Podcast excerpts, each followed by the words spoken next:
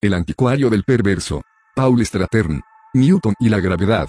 Newton es uno de los científicos más influyentes de la historia. No solo desarrolló y formuló la teoría de la gravedad, proporcionando a la humanidad un primer atisbo del funcionamiento del universo, sino que, además, descubrió el concepto de fuerza, la naturaleza de la luz, y cambió nuestra manera de calcular.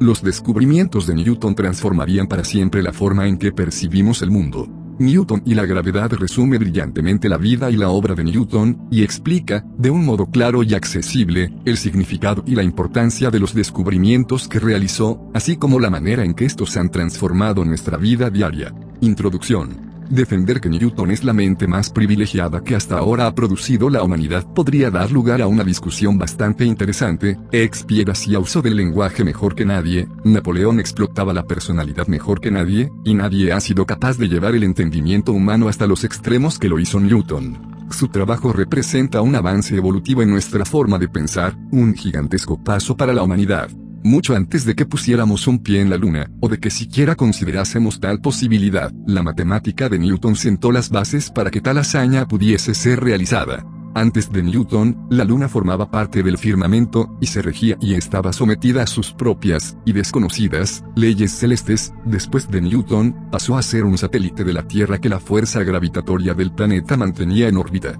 La humanidad tuvo un primer atisbo del funcionamiento de todo el universo, pero la teorización de las leyes de la gravedad universal solo fue el más grande de los inmensos e importantes descubrimientos que hizo Newton. El concepto de fuerza, el cálculo diferencial, la naturaleza de la luz, los fundamentos de la mecánica, las series de binomios, el método Newton de análisis numérico la lista es casi interminable. Newton ha dado nombre a más unidades y entidades científicas y matemáticas que cualquier otro científico. El Newton, el sí, o la unidad de fuerza, como se ha acordado internacionalmente, fluido newtoniano, fórmula de Newton, para lentes, anillos de Newton, en óptica, el cociente de Newton, en diferenciación, y otros muchos, cada uno de ellos resultado directo de su trabajo. Aún así, todo esto fue posible únicamente, porque Newton vivió en el momento histórico apropiado. Así como Dante solo pudo haber escrito su Divina Comedia en el contexto de la estricta y todopoderosa jerarquía de la Edad Media, Newton solo pudo llevar a cabo todos sus descubrimientos una vez que Copérnico y Galileo hubiesen liberado la mentalidad científica de esas mismas rigideces. Como Newton mismo confesó, si he visto un poco más allá que otros es porque estaba encaramado a hombros de gigantes. Habían caído las cadenas de la represión medieval, y la puerta del conocimiento humano se abría a un nuevo mundo. En opinión de Newton, su logro había sido insignificante, me veo tan solo, como un niño jugando en la orilla del mar que encuentra de vez en cuando una piedrecita más suave o una concha más bonita de lo normal, al tiempo que el grandioso océano de la verdad se extiende ante mí, todavía por descubrir. La modestia aquí exhibida queda mermada en contraste con su visión oceánica, que solo él estaba en condiciones de ver. Implicación esta que bien podía ser intencionada ya que Newton no era lo que se dice modesto por naturaleza. Así pues, ¿cómo era este hombre, el poseedor del más grandioso intelecto de la historia? En general, para sus contemporáneos era más o menos lo que Einstein para nosotros en el siglo XX, un excéntrico aburrido, perteneciente a una rara especie en vías de extinción, el distraído genio de altura moral incuestionable, una figura distante pero en el fondo adorable, investida de inconmensurable gravedad por el aplastante peso de sus logros. En su época, Newton fue el solitario erudito al que sus padres eligieron miembro del Parlamento en representación de la Universidad de Cambridge. Fue el venerado presidente de la Royal Society, reelegido sin oposición año tras año, y el director de la Royal Mint, Real Fábrica de Moneda, temido y odiado por los falsificadores de los suburbios londinenses. Como sucede muy a menudo, fue el pueblo llano el que reconoció al hombre por lo que era, porque bajo esa austera fachada pública se escondía una personalidad perturbada y vengativa, que encubría sus propios secretos ilícitos.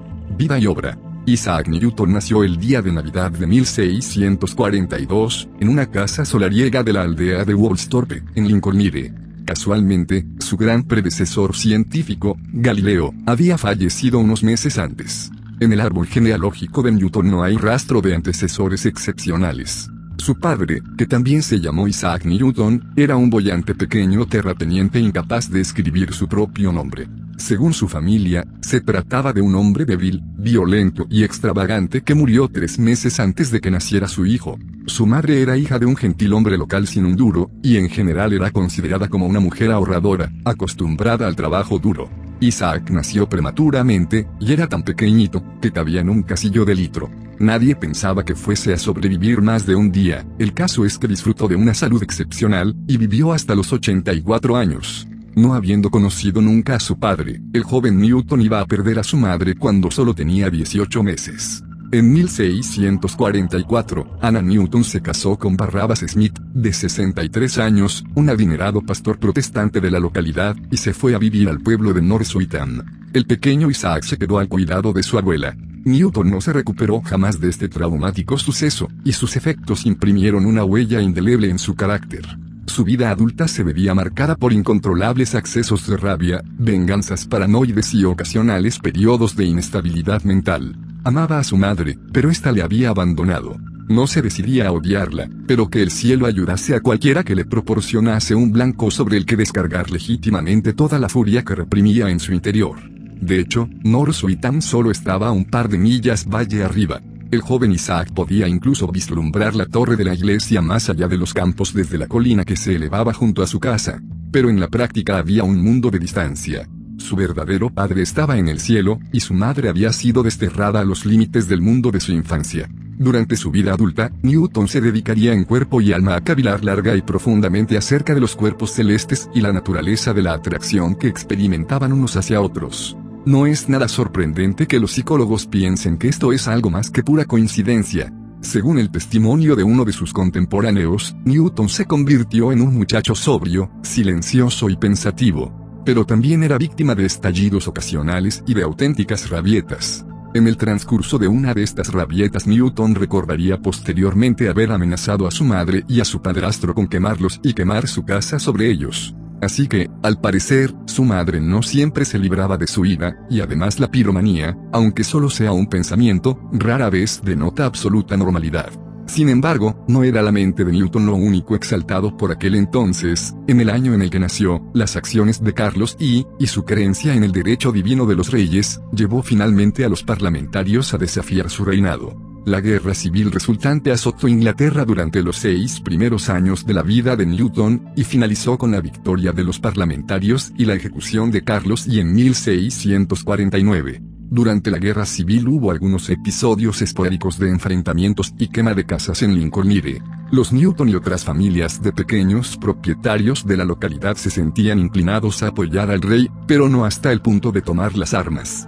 La victoria parlamentaria La primera revolución llevada a cabo con éxito en Europa fue testigo del establecimiento de la Commonwealth of Nations, o Comunidad de Naciones, y los posteriores excesos revolucionarios de rigor, se reforzó el puritanismo represivo, todos los bailes y muestras de alegría popular fueron prohibidos, e incluso la Navidad dejó de ser una fiesta en la que se comían dulces para convertirse en un día de oración. Sin embargo, tampoco en este sentido se vieron demasiado afectadas las familias granjeras de Lincolnshire.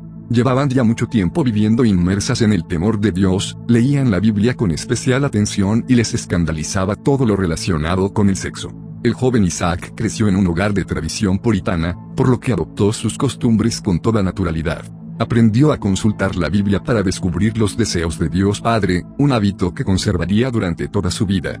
Pero Dios Padre no era solo el Dios del cielo, sino también su Padre Celestial. En el siempre fértil campo de los estudios psicológicos sobre Newton, la mayoría, coinciden en señalar que Newton se dejaba guiar por una imperiosa necesidad inconsciente de conocer a su padre. Había aprendido de su fe que Dios Padre había creado el universo, dejando algunas claves referentes a su naturaleza e intenciones últimas. Durante toda su vida, Newton no cesó en su obsesiva búsqueda de estas claves en dos campos que venían al caso se consagraría por igual al estudio bíblico y religioso y a la búsqueda de la verdad científica. Hasta el final de sus días, Newton estuvo convencido de que era su trabajo religioso el que estaba destinado a perdurar. Por una vez, los hechos alcanzan las mismas cotas de disparate que la psicología. Cuando Newton tenía 10 años, el reverendo Barnabas Smith murió, y la madre de Isaac volvió a su casa convertida en una mujer relativamente rica. Las plegarias de Newton habían sido escuchadas. A estos hechos siguieron dos años de extraña felicidad, templada por la realidad llena de sentido común de su madre y la presencia adicional de un hermanastro y dos hermanastras. Pero Isaac era el mayor, y al parecer Ana dependía de él hasta cierto punto. Antes incluso de alcanzar la pubertad, Isaac era el hombre de la familia a los ojos de su madre. La elemental confianza en sí mismo engendrada por este precoz reconocimiento materno no habría de abandonarle jamás en sus cruzadas intelectuales, incluso en los momentos en que se hallaba sitiado por enloquecedoras ansiedades. Cuando tenía 12 años, Newton comenzó a asistir a la escuela de gramática de Grantham, que se encontraba a 10 millas de distancia. Se alojaba en casa de M. R. Clark, el boticario, en High Street, al lado del Yorkshire. En la escuela, sus estudios consistieron casi exclusivamente en latín y griego.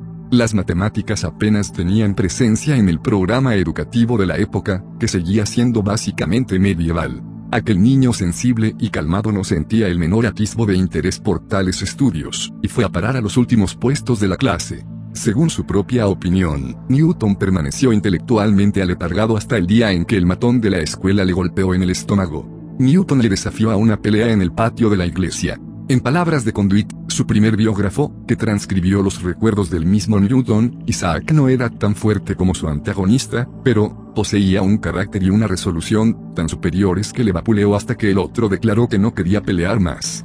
Newton había encontrado un blanco legítimo sobre el que descargar la increíble ira que se reprimía en su interior.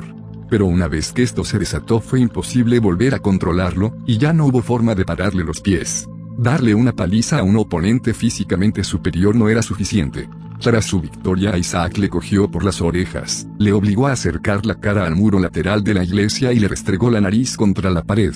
Pero ni siquiera tamaña humillación física bastó. Newton tenía que vencer a su oponente en todos los campos posibles. Sintió la necesidad de superar a su oponente intelectualmente, comenzó a esforzarse en clase, y no tardó en demostrar su superioridad intelectual. Es así como lo recuerda Newton, y no hay duda de que sucedió algo muy parecido. Semejantes estallidos de rabia y rencor serían una constante durante toda su vida. Este arrebato no hizo más que sentar las bases de los siguientes. Una vez que las facultades intelectuales de Newton hicieron su aparición, ya no hubo quien le parase. Ver al adolescente tontorrón emerger de su crisálida y desplegar las alas de la genialidad debió de ser todo un espectáculo, para los habitantes de Grantham. Y, por supuesto, todo el mundo lo recuerda mediante percepción retrospectiva, claro. Según los recuerdos recogidos tras la muerte del magnífico Sir Isaac Newton, presidente de la Royal Society, director de la Royal Mint, Real Fábrica de Moneda, etc., el joven Isaac mostraba todos los signos característicos del genio supremo y desconcertaba a las gentes del lugar con maquetas de molinos de viento de intrincada construcción, relojes de agua hechos a mano, cometas explosivas, un molinillo para moler maíz accionado por ratones, una linterna de papel plegado, su habilidad para precisar la hora que era valiéndose únicamente de la sombra, e incluso un cuaderno abarrotado de los usuales diagramas ininteligibles. Afortunadamente, este cuaderno se encuentra en la actualidad en la biblioteca Pierpont Morgan, en Nueva York, una inscripción en su interior aclara que fue comprado originalmente por Newton en 1659 por dos peniques y medio antiguos. Su contenido confirma los aparentemente fantasiosos recuerdos de la gente de Grantham, con páginas que contienen diagramas del sistema solar de Copérnico, detalles sobre la manera de hacer un reloj de solo construir una maqueta de un molino de viento, y predicciones astrológicas de eclipses. Dos cosas son obvias, los intereses intelectuales de Newton habían superado con creces los límites de su educación escolar y estaba principalmente interesado por la ciencia, y por el mecanismo de las cosas.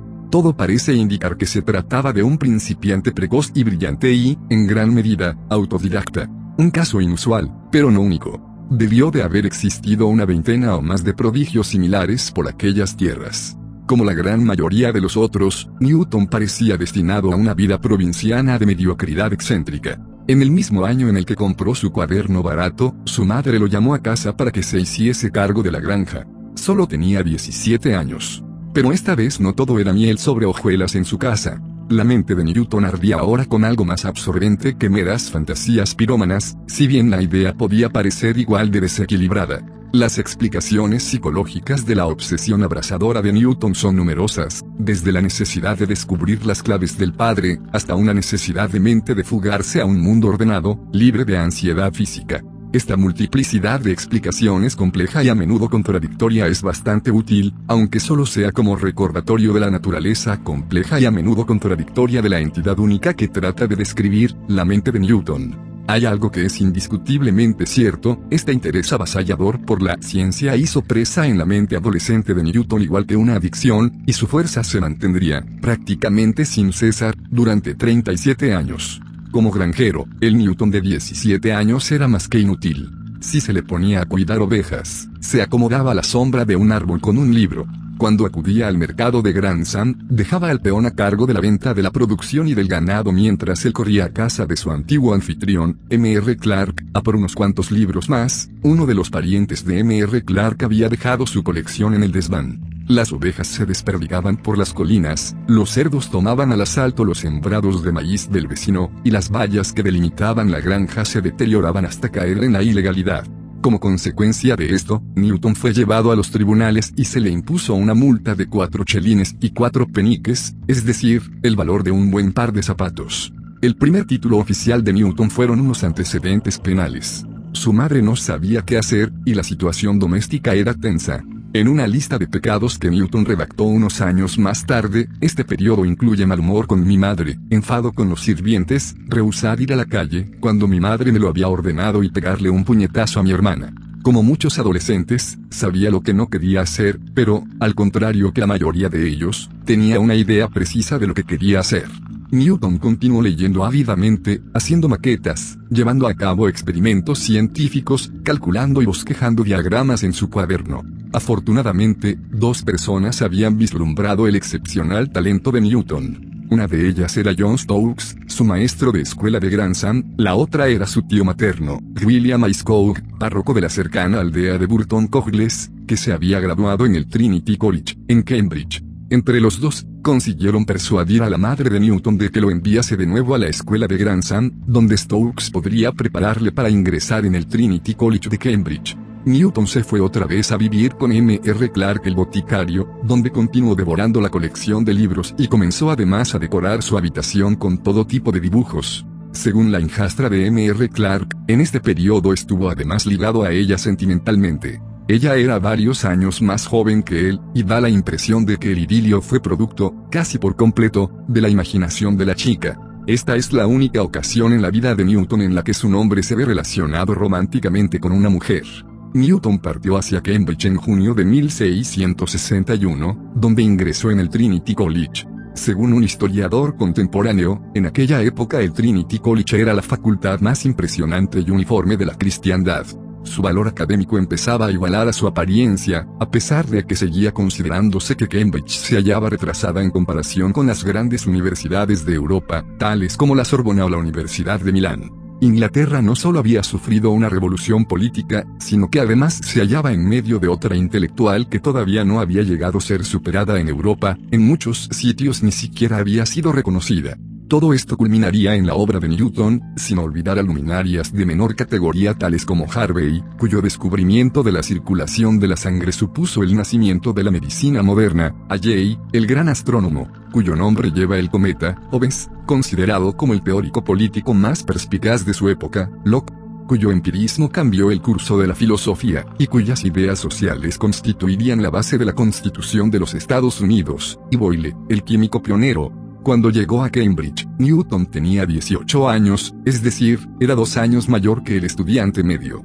También era mucho más pobre que el estudiante medio, y fue admitido en calidad de becario, lo que suponía, más o menos, que hiciese las veces de mayordomo de su tutor. Afortunadamente, su tutor no se dignaba residir allí más de cinco semanas al año, así que Newton podía disponer de casi todo su tiempo. En aquellos tiempos no había demasiadas distracciones en Cambridge. Según un viajero alemán que estuvo allí de visita, aparte de la universidad en sí misma, Cambridge no era mucho más que una aldea, uno de los sitios más tristes del mundo. Las tabernas de la aldea estaban llenas de rameras medio bebidas y de jóvenes aldeanos juerguistas. Estos eran compañeros de estudio de Newton, de los cuales menos de un tercio se molestaba en licenciarse. Un año antes de la llegada de Newton a Cambridge, Carlos I había subido al trono, tras los excesos puritanos de la Commonwealth, los excesos, algo más terrenales, de la era de la restauración ganaban terreno con rapidez.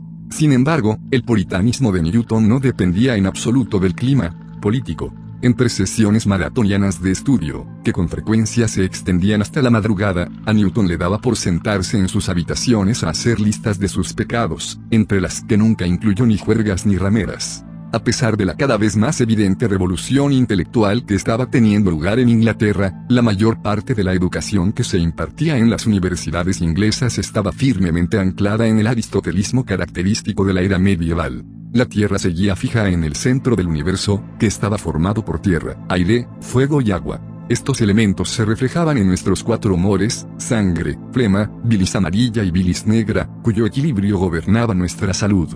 Y así sucesivamente un mundo de inexpugnable coherencia, cuya insuficiencia se iba haciendo poco a poco evidente. Las primeras grietas importantes del edificio aristotélico habían comenzado a aparecer en Europa a principios del siglo y el sacerdote polaco Copérnico había sugerido un sistema solar heliocéntrico. Esto había llevado al astrónomo alemán Kepler, que trabajaba en Praga, a proponer unas leyes sobre el movimiento de los planetas alrededor del Sol, lo cual a su vez impulsó al físico italiano Galileo a desarrollar una nueva mecánica basándose en esto, antes de que la Iglesia católica le obligase a cambiar de opinión. Entretanto, la filosofía de la duda de Descartes había demostrado que el aristotelismo, sobre el que se basaba la educación científica impartida por la Iglesia, carecía de justificación analítica o perceptiva. Tales fueron los pioneros que propiciaron la revolución intelectual inglesa, y el estudiante Newton pronto se vería profundamente influenciado por sus descubrimientos. Es igualmente importante el hecho de que Newton comenzase a instruirse en las nuevas matemáticas que servían de base a estos descubrimientos, y sobre las que a su vez debería basarse todo nuevo descubrimiento. En el siglo anterior, los avances en materia de astronomía y navegación habían evidenciado la necesidad de nuevos y más refinados métodos de cálculo y precisión. El resultado fue que las matemáticas emprendieron una revolución equiparable a los nuevos descubrimientos científicos. De entre las neblinas medievales comenzaban a surgir los rasgos principales de una estructura cada vez más precisa.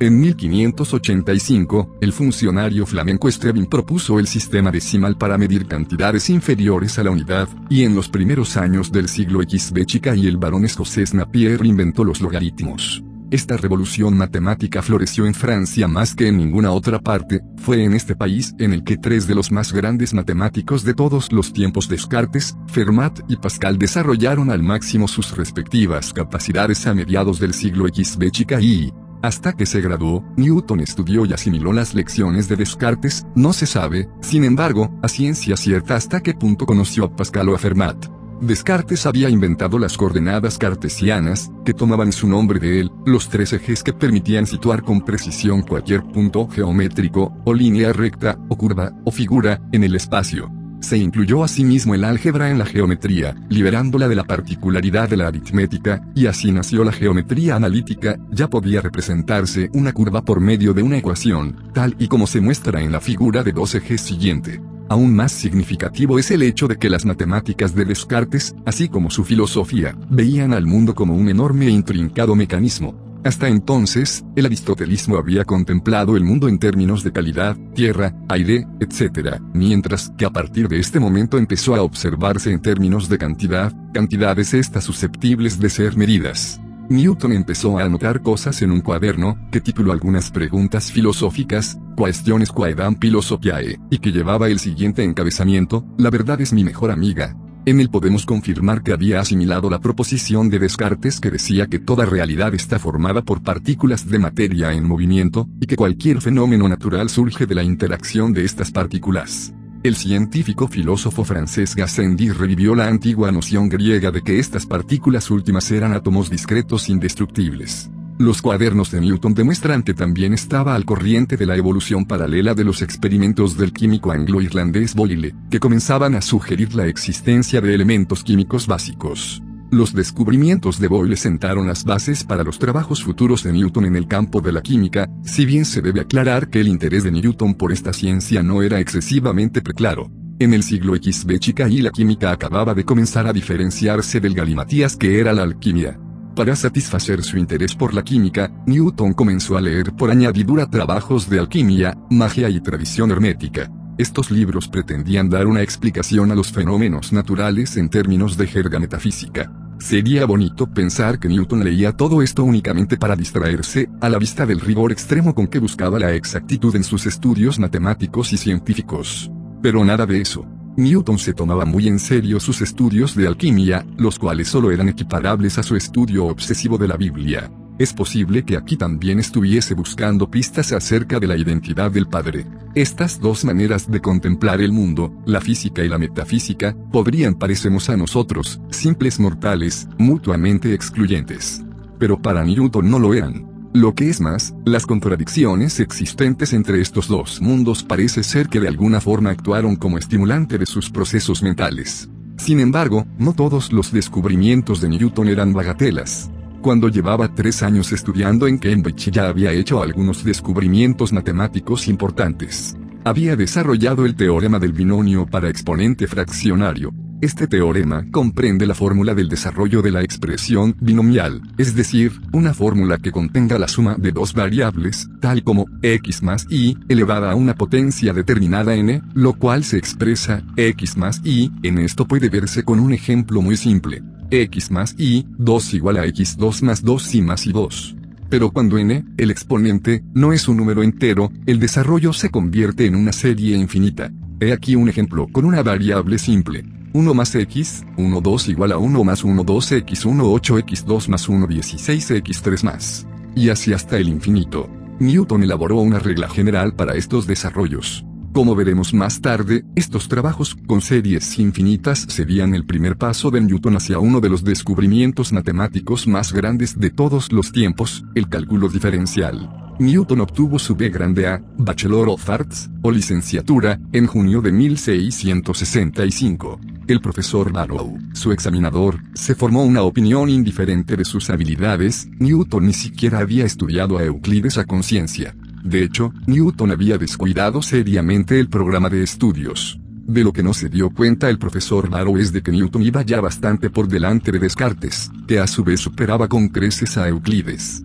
Newton era autodidacta casi por completo, es decir, que trabajaba preferentemente solo, ayudado por los libros. Todos los trabajos que podían haber sorprendido de verdad estaban confinados en sus cuadernos, cuadernos estos que nadie más había visto. A pesar de las lagunas que presentaban sus conocimientos, se le permitió seguir estudiando con el fin de conseguir un MA, Master of Arts, o maestría. Evidentemente, los estudiantes que realmente estudiaban eran una rareza que debía preservarse. Parece ser, pues, que Newton crecía completamente aislado, y los sucesos que siguieron aseguraron que esta situación no cambiase.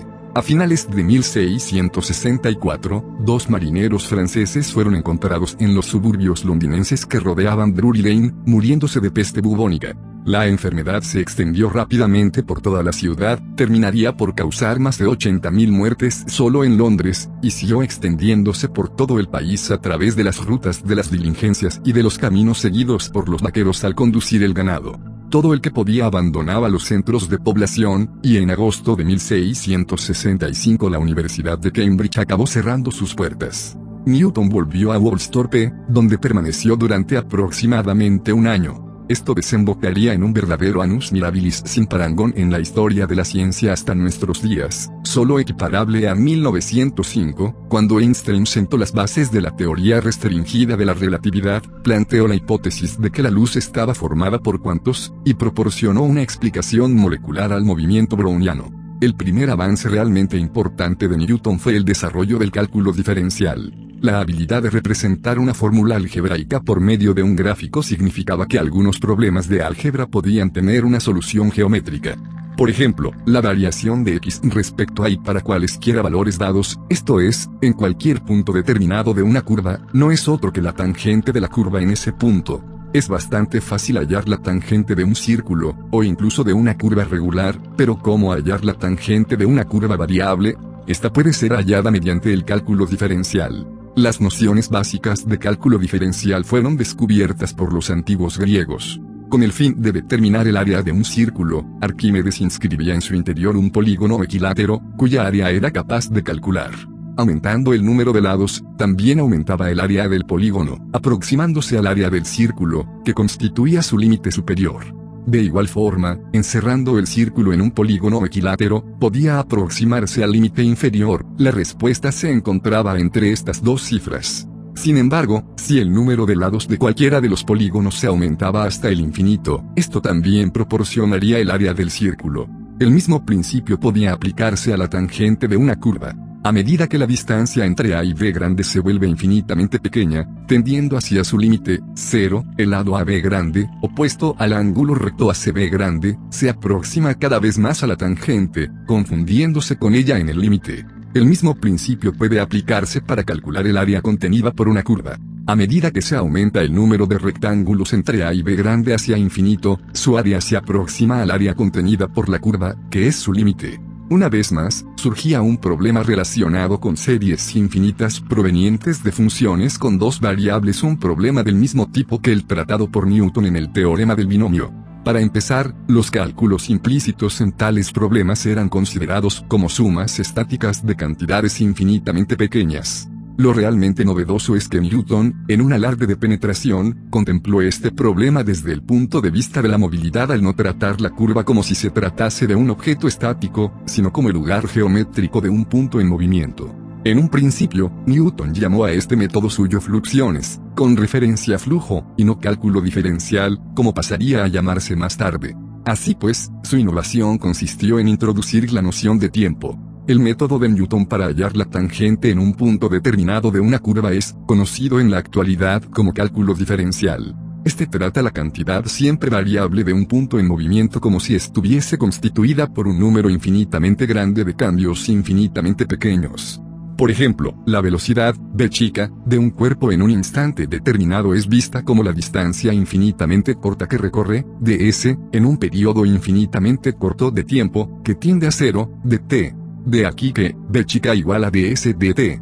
Ahora bien, al igual que dt0, es decir, su límite es cero, v chica alcanza el límite que constituye su velocidad exacta en el momento dado. Afortunadamente, los cálculos larguísimos y complejísimos de Newton terminaban por proporcionar una fórmula empírica fácilmente aplicable, como la que utilizan todos los matemáticos en ciernes que saben lo que hay que hacer, pero no tienen ni idea de lo que realmente están haciendo, limítese a aplicar la fórmula, jovencito. Por ponerlo en los términos más simples posibles, para la fórmula, y igual a xn, la derivada b de x igual a nxn1 o sea, que si por ejemplo n igual a 2, la fórmula pasa a ser y igual a x2. Y la variación en cualquier punto, d de x, es igual a 2x2 a 1 igual a 2x. En otras palabras, el valor de la tangente en cualquier punto será siempre 2x.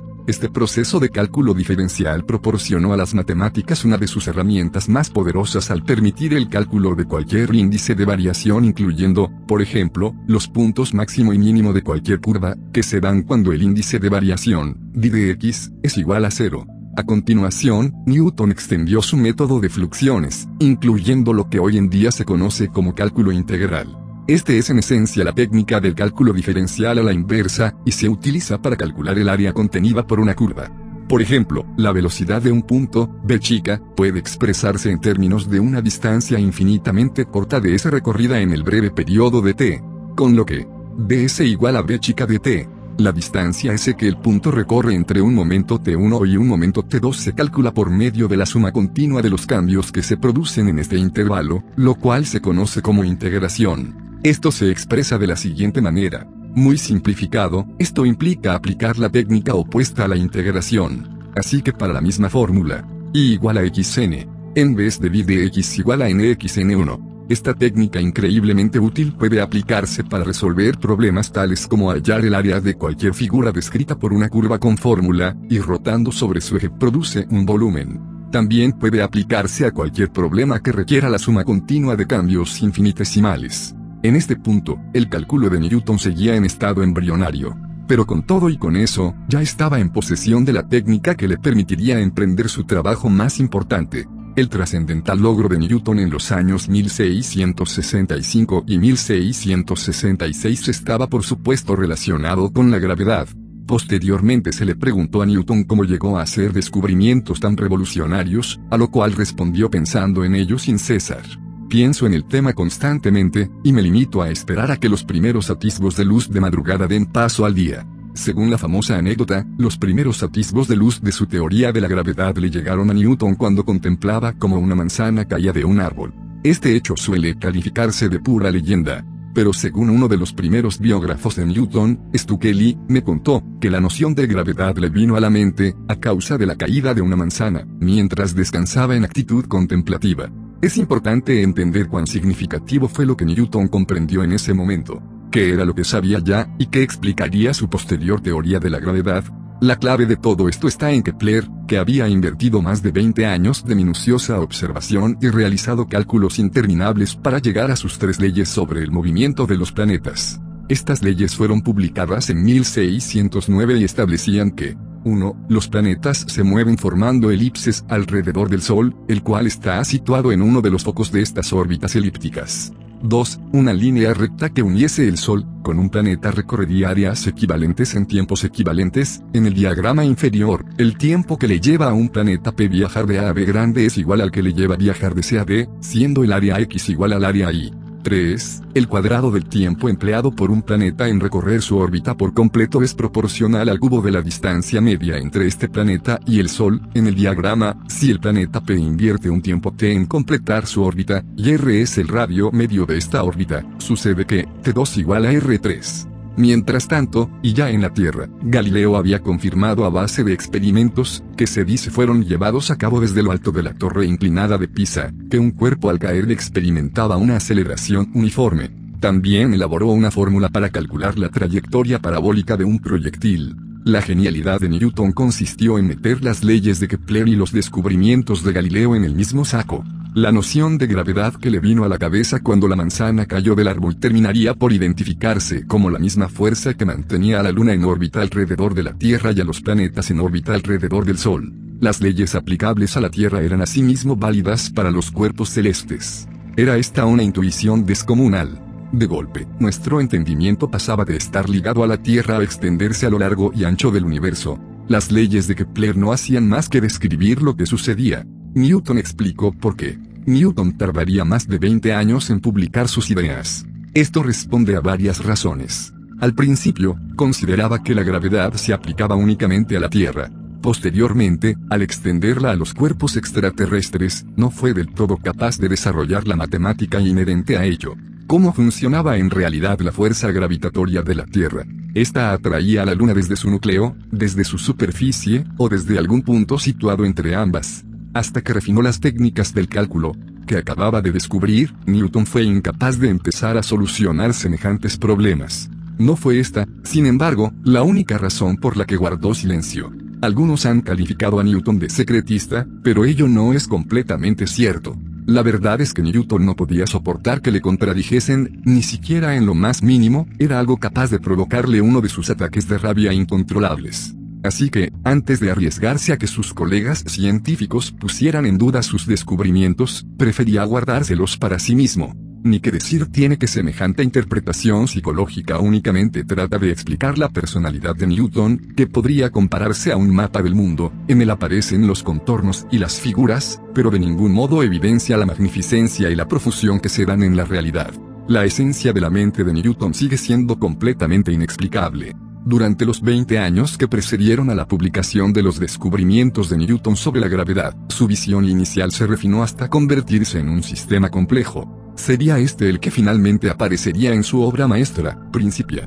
En ella, Newton fue un paso más allá que Kepler y Galileo, presentando tres leyes propias que reemplazaban los descubrimientos de ambos. La primera ley de la dinámica formulada por Newton postula una teoría sobre la inercia, declarando que un cuerpo permanece en reposo o estado de movimiento rectilíneo uniforme siempre y cuando no actúe sobre él ninguna fuerza exterior. Los objetos se mueven a través del espacio debido a que nada los para una vez que han sido puestos inicialmente en movimiento.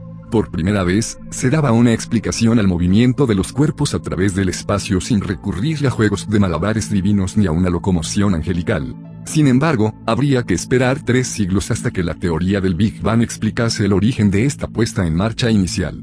La segunda ley de Newton declara que la variación de la cantidad de movimiento, o momento, es decir, el producto de la masa por la velocidad, de un cuerpo en movimiento es proporcional a la fuerza que actúa sobre el mismo. Es decir, que un cuerpo estacionario o en movimiento uniforme sobre el que se aplique una fuerza continua experimentará una aceleración. Galileo ya había descubierto esto al dejar caer objetos desde la torre de Pisa. La atracción de la gravedad hace que un cuerpo se acelere.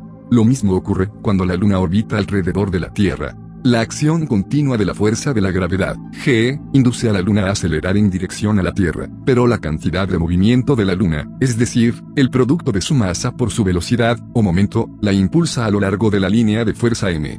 El equilibrio, continuo de fuerzas resultante es lo que la mantiene en órbita. Para descubrir cómo operaba la fuerza de la gravedad en este caso, Newton tuvo que calcular la variación de la cantidad de movimiento de la Luna, ya que la órbita lunar es una elipse irregular. Esto implicaba calcular la velocidad de un objeto con un movimiento curvilíneo. Fue en los primeros intentos de resolver este problema cuando Newton empleó sus recientemente descubiertas fluxiones, y a lo largo del proceso desarrolló el cálculo diferencial. La tercera ley de la dinámica de Newton afirma que si un cuerpo ejerce una fuerza sobre otro, acción, el segundo ejercerá a su vez otra fuerza, igual y opuesta a la primera, denominada reacción. El concepto de fuerza utilizado por Newton en estas leyes transformaría la ciencia por completo. Unificaba la reciente visión mecánica del mundo de Descartes con la antigua tradición pitagórica, que afirmaba que el mundo en su estado último estaba compuesto por números. Esta combinación entre mecánica y matemáticas no solo explicaba la forma en que funcionaba el mundo, sino que también implicaba que podía calcularse con precisión lo que estaba ocurriendo en él. Utilizando estas tres leyes fundamentales, Newton consiguió al fin explicar la forma en que la fuerza de la gravedad actuaba entre dos cuerpos. Demostró que esta fuerza era directamente proporcional al producto de sus dos masas, e inversamente proporcional al cuadrado de la distancia que los separa. Esto se expresa en la célebre fórmula, que fue la igual a Mach 2 de su tiempo en donde F es la fuerza de atracción de la gravedad, M1 y M2 son las masas de la Tierra y de la Luna, D es la distancia que las separa y G es la constante de gravitación universal. Lo que le puso sobre la pista de esta fórmula fue la posibilidad de la relación del cuadrado inverso, y esta pudo muy bien ser la comprensión original provocada por la manzana al caer. Newton no comprendió toda la noción de gravedad de golpe, pero fue esto lo que le indujo a emprender un largo y complejo viaje matemático que terminó con su ley de la gravitación. Incluso habiendo llegado hasta aquí, tendría que pasar un siglo antes de que el excéntrico físico Cavendish las arreglase para determinar el valor de G, la constante de gravitación. Sin embargo, el que la fórmula estuviese incompleta no impidió que Newton reclamara toda la atención posible para su fórmula. Estipulaba que la ley de gravitación se aplicaba a todo el universo, esto no dejaba de ser una hipótesis, por supuesto, los cálculos de Newton estaban enteramente basados en la observación de la Luna y de los planetas ya descubiertos. Pero Newton no admitió objeción alguna, haciendo la famosa declaración, hipótesis non fingo, yo no hago hipótesis.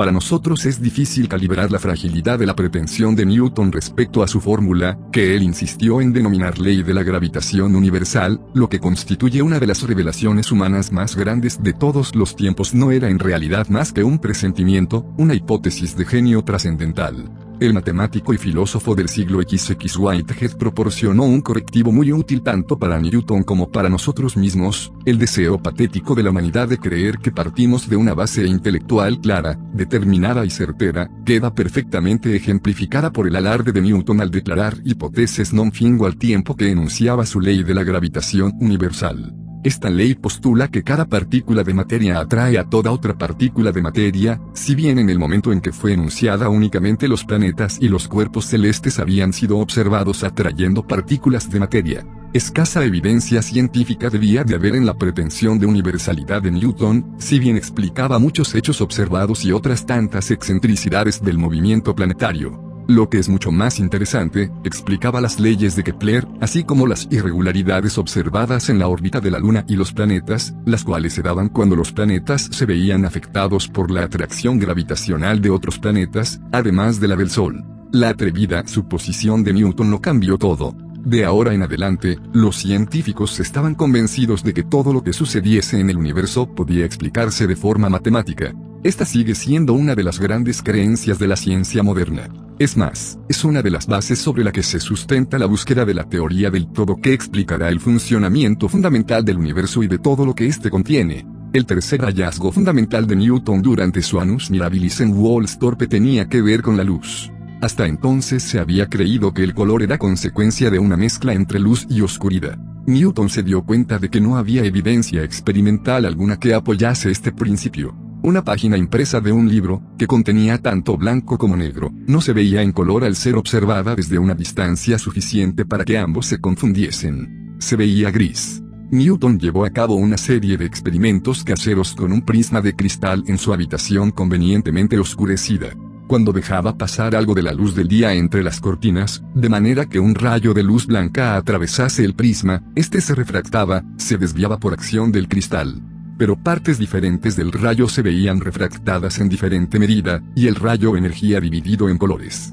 Estos colores eran los mismos que los del arco iris, y aparecían en idéntico orden: rojo, anaranjado, amarillo, verde, azul, añil y violeta. Era posible que estos colores tuviesen su origen en el cristal transparente del prisma. A continuación, Newton hizo pasar el rayo irisado a través de un prisma vuelto del revés. Los rayos de luz coloreada reconvergían y emergían de nuevo como un único rayo de luz blanca. El siguiente experimento de Newton consistió en aislar un solo rayo de luz coloreada y hacerlo pasar a través de un prisma. A pesar de que se refractaba, el rayo energía del mismo color. La inferencia era obvia, la luz blanca está formada por la combinación de los colores del espectro. Cuando Newton volvió a Cambridge, las demostraciones que efectuó de este experimento causaron un revuelo importante, y se le incluyó en el consejo del Trinity College. Pero seguía siendo reacio a revelar sus otros descubrimientos. El cálculo diferencial y sus ideas sobre la gravedad estaban todavía en sus primeras etapas, y no deseaba someterlos a discusión, alguien podía tener la osadía de contradecirle. Pero hizo una excepción con su antiguo tutor Barrow, el catedrático de matemáticas, esta cátedra acababa de crearse, una de las primeras indicaciones de que Cambridge empezaba a distinguirse de la tradición clásica, librándose del yugo del difunto aristotelismo. El actual catedrático de matemáticas es Stephen Hawking, más conocido como el autor de Historia del Tiempo, del Big Bang a los agujeros negros.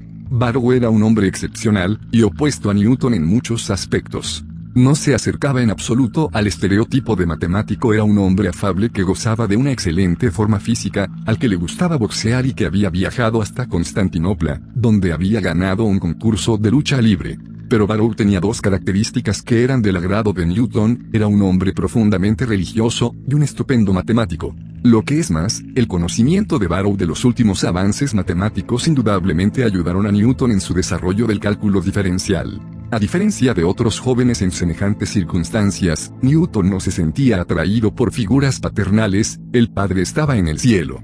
Cabe hacer una excepción en el caso de Isaac Barrow, cuyo nombre incluso rememoraba el del padre de Newton. Por una vez, Newton había encontrado a alguien al que poder admirar. Al igual que Newton, Barrow trabajaba mucho y dormía muy poco. Además, seguro que Newton reconoció en la eterna distracción de Barrow su propio ensimismamiento, ya que, según un contemporáneo de Barrow, este era en extremo negligente con su atuendo, como el mayor sabio con el que jamás me encontrase. Newton ofrecía un cuadro parecido, era tremendamente descuidado, llevaba los tacones de los zapatos gastados, los calcetines arrugados, la sobrepelliza puesta, y el pelo apenas peinado. El profesor y su colega de 24 años debieron de haber hecho una pareja tremenda, entre tanto presuntuoso empelucado de la restauración. Por lo que parece, Barrow fue el único en todo Cambridge que se dio cuenta del alcance realmente excepcional de las cualidades de Newton. Por descontado que fuera de la universidad nadie había oído hablar de él, aunque, a pesar de ello, Newton ya había hecho descubrimientos que le situaban muy por delante de cualquier científico o matemático vivo del momento. Se dice que Barrow trataba a Newton como a un hijo, haciéndole regalos de cumpleaños. A pesar de que apreciaba a Barrow, la actitud de Newton era algo más cautelosa. La temprana deserción de su madre le había vuelto profundamente ambivalente hacia las personas que conseguían penetrar su caparazón de indiferencia ausente. En 1669 Barrow dimitió de su plaza de catedrático de matemáticas para seguir estudios teológicos y se aseguró de que Newton le reemplazaría en la cátedra. Para ello era necesario unirse al clero, pero Barrow intercedió por Newton y este no fue obligado a hacer los votos sagrados. Esto apunta a que Barrow estaba enterado, al menos en parte, de las otras investigaciones, no tan ortodoxas, en las que Newton ocupaba su tiempo. Paralelamente a sus avances científicos, Newton había hecho asombrosos progresos en sus estudios bíblicos. Durante su lectura de las primeras versiones del Nuevo Testamento en sus lenguas originales, Newton llegó al convencimiento de que tales textos habían sido corrompidos en beneficio propio por comentaristas y traductores posteriores. La noción de Trinidad, Padre, Hijo y Espíritu Santo, era un completo engaño, un concepto fraudulento introducido en la cristiandad por un grupo de conspiradores liantes. Cristo no tenía nada de divino, y debía rezarse directamente a Dios Padre. Tales creencias fueron declaradas heréticas por el concilio de Nicea en el 325 d. Se es de suponer que a las autoridades de Trinity no les habría hecho ninguna gracia que su colega tonteara con engaños teológicos, pero Newton no le dio a esto la menor importancia. No obstante, siguiendo su costumbre, confinó tales descubrimientos a sus cuadernos.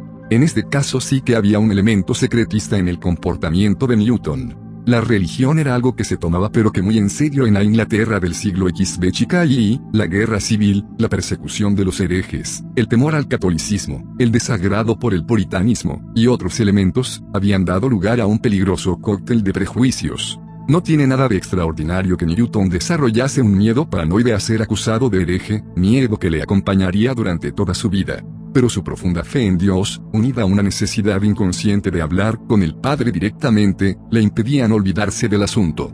La atracción que Newton sentía por la verdad era tan fuerte en materia religiosa como lo era en materia científica, en esta ocasión también buscaba las claves de Dios. Por si todo esto no fuese suficiente, Newton continuó además con sus investigaciones alquímicas en la más pura tradición hermética. El catedrático de matemáticas llegó hasta el punto de hacerse construir una caldera en el trozo de jardín que rodeaba sus habitaciones en la facultad, con el fin de poder llevar a cabo experimentos de alquimia. Estas actividades pasaban presumiblemente por experimentos de química ante las autoridades de la facultad, pero un solo vistazo a los cuadernos de Newton basta para darse cuenta de que lo que realmente estaba intentando era convertir metales viles en oro.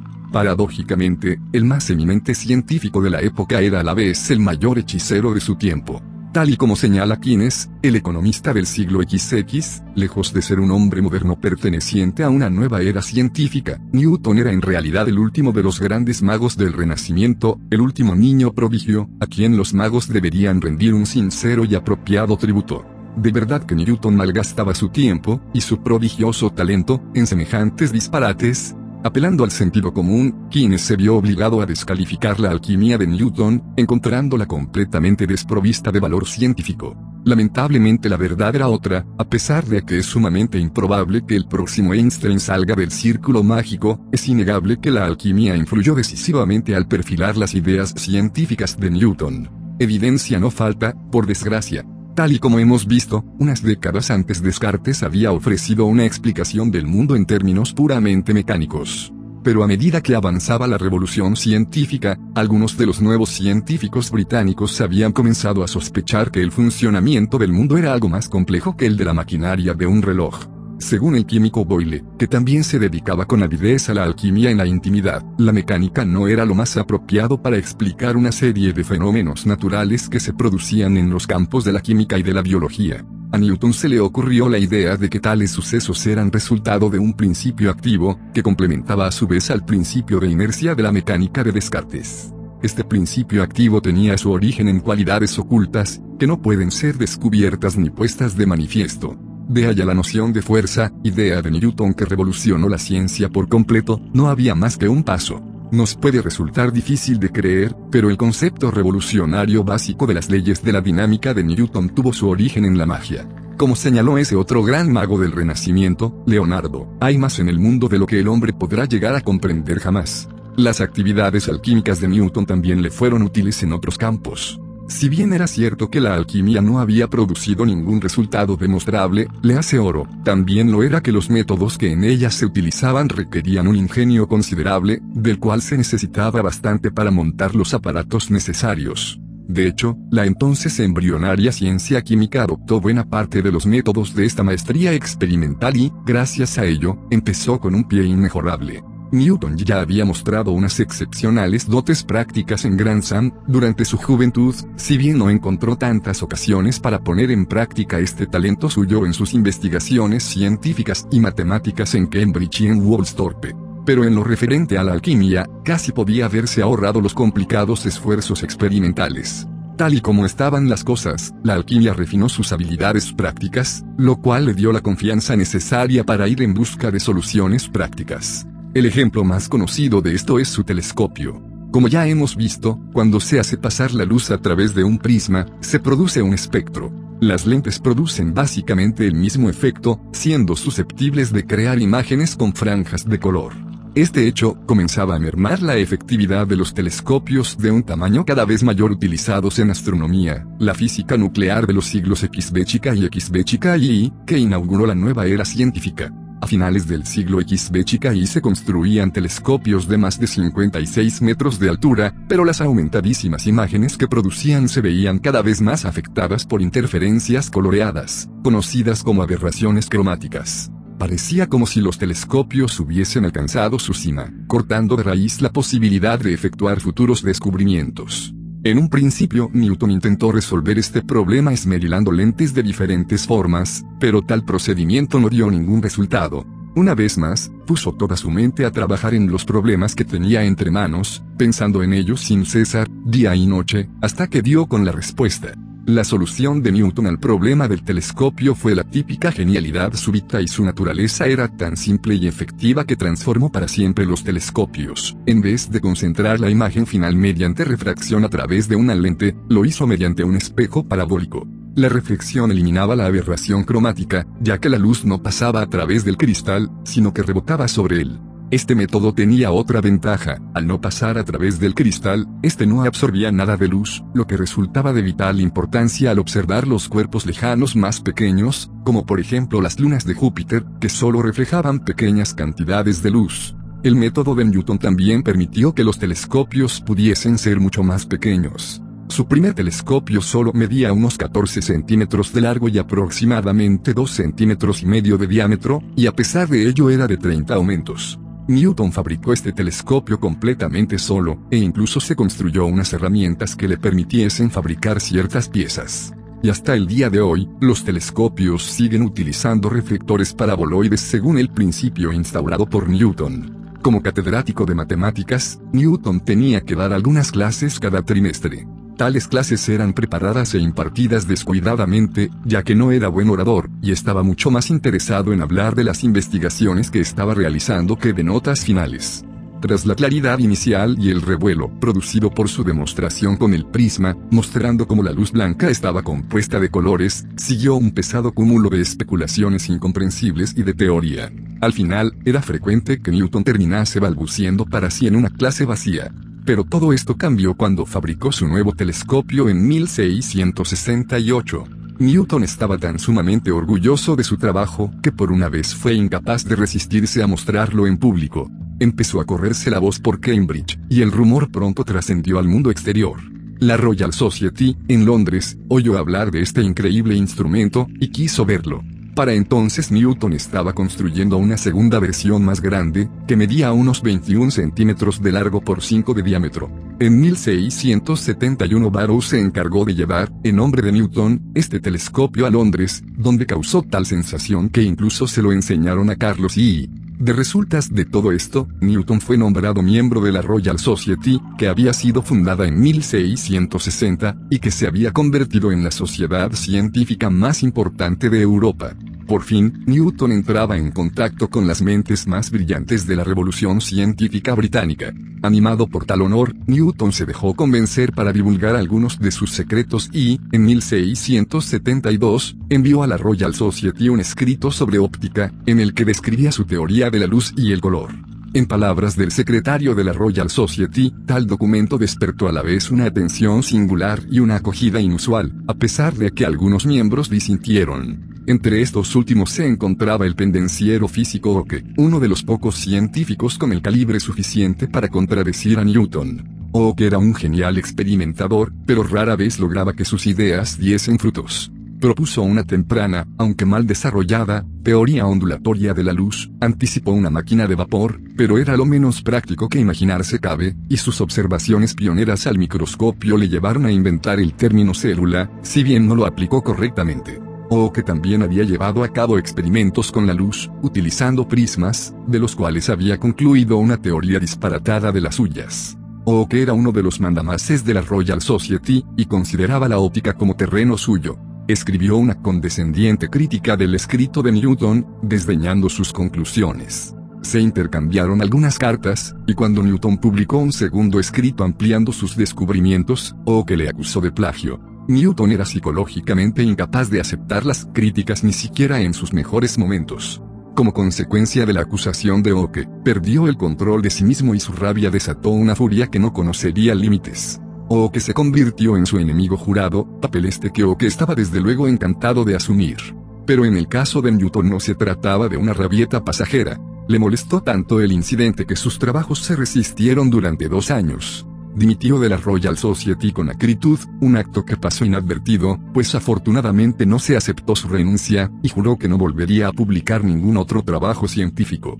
Pero la controversia no había terminado. Newton comenzó a mantener correspondencia con unos jesuitas de Lieja que le pidieron que les aclarase su experimento original del prisma. Los experimentos que ellos habían llevado a cabo no producían los efectos que Newton declaraba. Esta correspondencia se mantendría durante algunos años, y los jesuitas terminaron por negar la veracidad de los resultados. Newton, a quien esta correspondencia ya había alterado bastante, acabó por confundir la estupidez con la conspiración. Su paroxismo llegó a tal punto que juró que abandonaría la ciencia, le diré adiós resueltamente para siempre, tras lo que sufrió una depresión nerviosa. Mientras se recuperaba, Newton cumplió su palabra abandonó sus investigaciones científicas y se entregó de lleno a sus estudios herméticos y bíblicos. A saber, la noción de la Trinidad en su totalidad estaba amañada, y solo se veía apoyada por documentos del siglo Ibéchica falsificados por San Atanasio.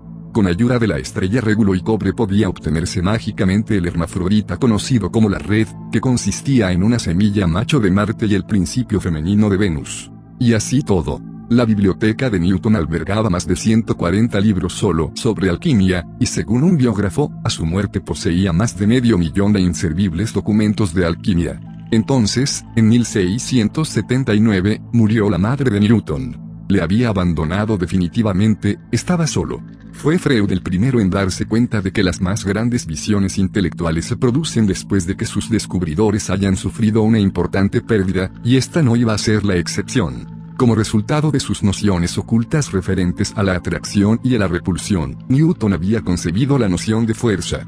Pero hasta entonces solo había aplicado esta noción a fenómenos terrestres. Fue entonces cuando recibió una carta de Oke ofreciéndole allanar sus diferencias. Oke puso a Newton al corriente de su análisis del movimiento de los planetas, incluyendo su idea de que existía una atracción central que mantenía a los planetas en órbita elíptica o que había supuesto que esto obedecía con toda probabilidad a una ley de cuadrado inverso, ajeno al hecho de que Newton había elaborado la base matemática de una ley de cuadrado inverso con una década o más de antelación. Newton se negó a mantener una larga correspondencia con Oke, si bien más tarde admitiría que la carta de este le condujo a apresurarse en crear su propia ley de cuadrado inverso cuya matemática se apoyaba solidadamente en la tercera ley de Kepler para aplicarla a las órbitas elípticas de los planetas. Este hecho, a su vez, provocaría una de sus mayores ideas interiores, su noción de fuerza hasta entonces solo aplicada a los fenómenos terrestres podía aplicarse también a la mecánica orbital. Newton se hallaba ahora a punto de vislumbrar el concepto de gravitación universal.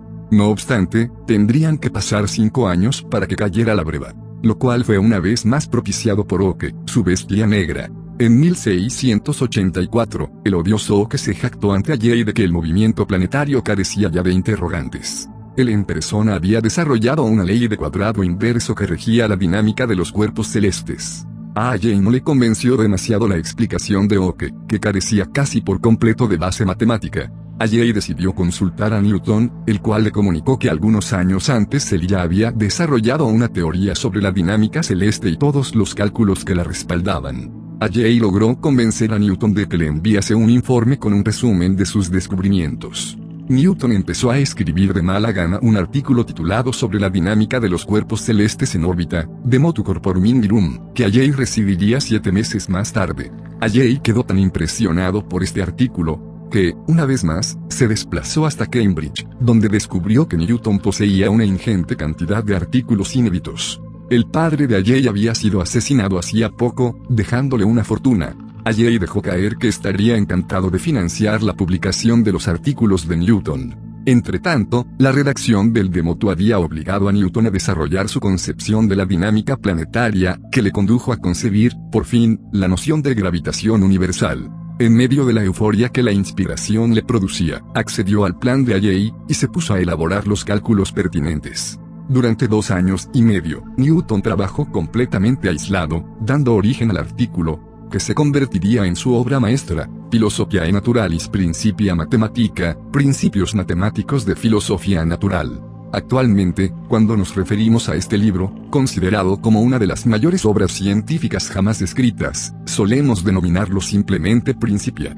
En la más pura tradición medieval, aún entonces vigente, el Principia estaba escrito en latín, que seguía haciendo las veces de idioma internacional. El título, completo nace del hecho de que, en aquellos días, la ciencia aún se consideraba una rama de la filosofía, a pesar de que las implicaciones del revolucionario trabajo de Newton se extenderían hasta la propia filosofía. A partir de ese momento, ningún filósofo podía ignorar esta nueva cosmología, basada en la práctica.